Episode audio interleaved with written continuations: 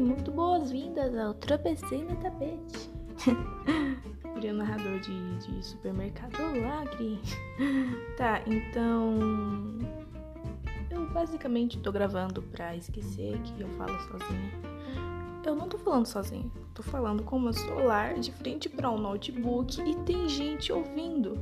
No caso, você. E eu quero adiantar, você vai ouvir algum artigo de opinião um poema ou dois e alguma crônica da minha vida.